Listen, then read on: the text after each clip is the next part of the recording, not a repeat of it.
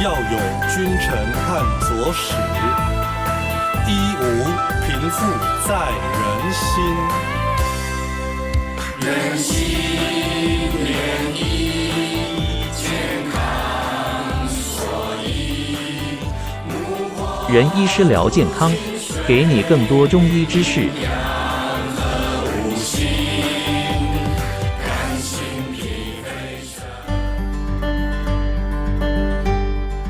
各位听众、各位观众，大家好，我是台中同德仁心堂中医诊所院长林玉堂医师。今天要来跟各位聊聊中医健康减重。我们知道台湾素有“美食王国”的称号。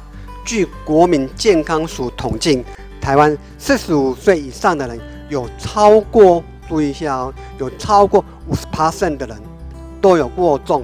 甚至肥胖的问题，而四十到六十岁的人有高血压、高血糖或高血脂的三高症，至少有五成的人腰围超标了，体过体重过重了。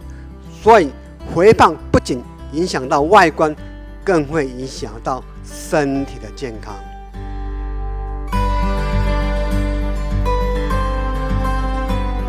有些人为了减肥踩节食症，说不吃淀粉啦，要吃减肥药啦，结果搞坏了身体不说，还可能减不了肥，都变成了虚胖症。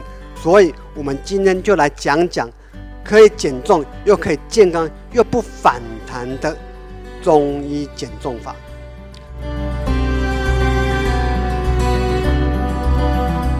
首先要搞清楚肥胖的原因。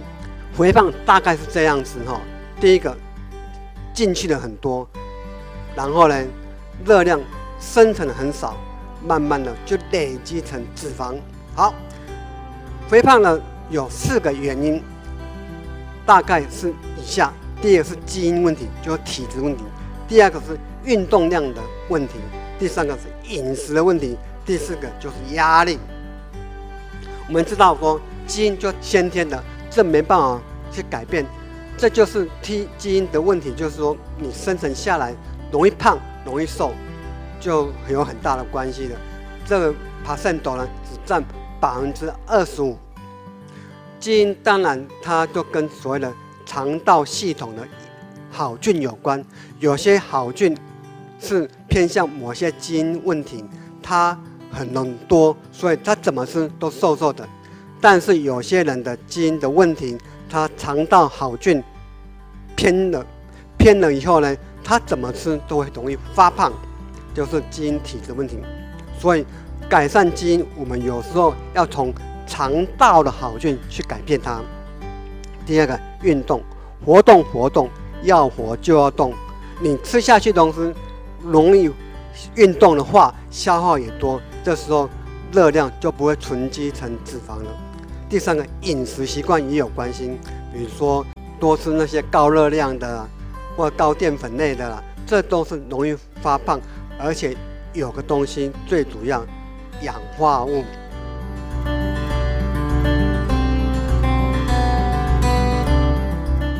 我们吃到很多氧化物不天然的东西到体内以后呢，这些氧化物。会形成很多的代谢问题，使得立腺体的呼吸作用减慢。立腺体的呼吸作用减慢，就容易发胖，因为它容易形成 ATP 能量，就是把一些热色的能量、热量存积下来了。第四个，压力，压力太大的压力会会使得我们的立腺体的工作效率减低，或促使肠道的好菌减少，这两种分配下，变成我们所吃下的热量就容易囤积在我们的脂肪层了。所以，当热量摄入比消耗多的时候，这个热量就存着，就变成肥胖。所以我们还是要热量摄取跟消耗要平衡一下。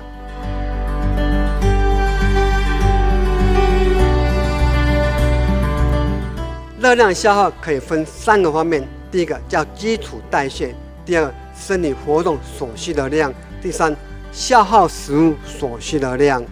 所以，如果只是单纯的摄入热量过多，则减少饮食就可以达到减肥的效果。如果是消耗的热量太少了，除了运动以外，最重要要搞清楚自己的基础代谢率。基础代谢低的人，中医体质上一般都是说啊，这是脾气虚、痰湿盛的患者最多。中医治疗呢，多以祛痰除湿、温阳补气来调整体质，提高代谢率，从根本上去解决肥胖问题。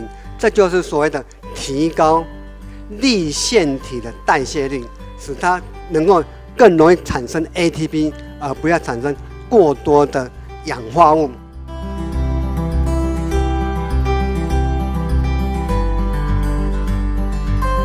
中医减重的方法有很多，第一个当然是中药，利用中药来调整体质，除了可以健脾益气祛湿以外呢，然后同时可以改善身体其他不适症，如疲倦、乏力啦，或失眠等。优点是不需要刻意的节食，只需要正常规律的饮食，就可以同时达到瘦身和健康的双重效果。当然啦。中药就是中药，缺点就是这些药物会比较重，有些不喜欢吃中药的人就可能无法坚持了。第二是针灸减重法，可以疏通局部的经络，提高代谢率，还能调整人体的饱觉和饥饿中枢，达到抑制食欲的目的。优点就是说不用需要吃药，缺点就是说你要持续的。至少要一个礼拜三次去诊所针灸，比较费时。有些人怕针，这个时候呢也比较难以实施了。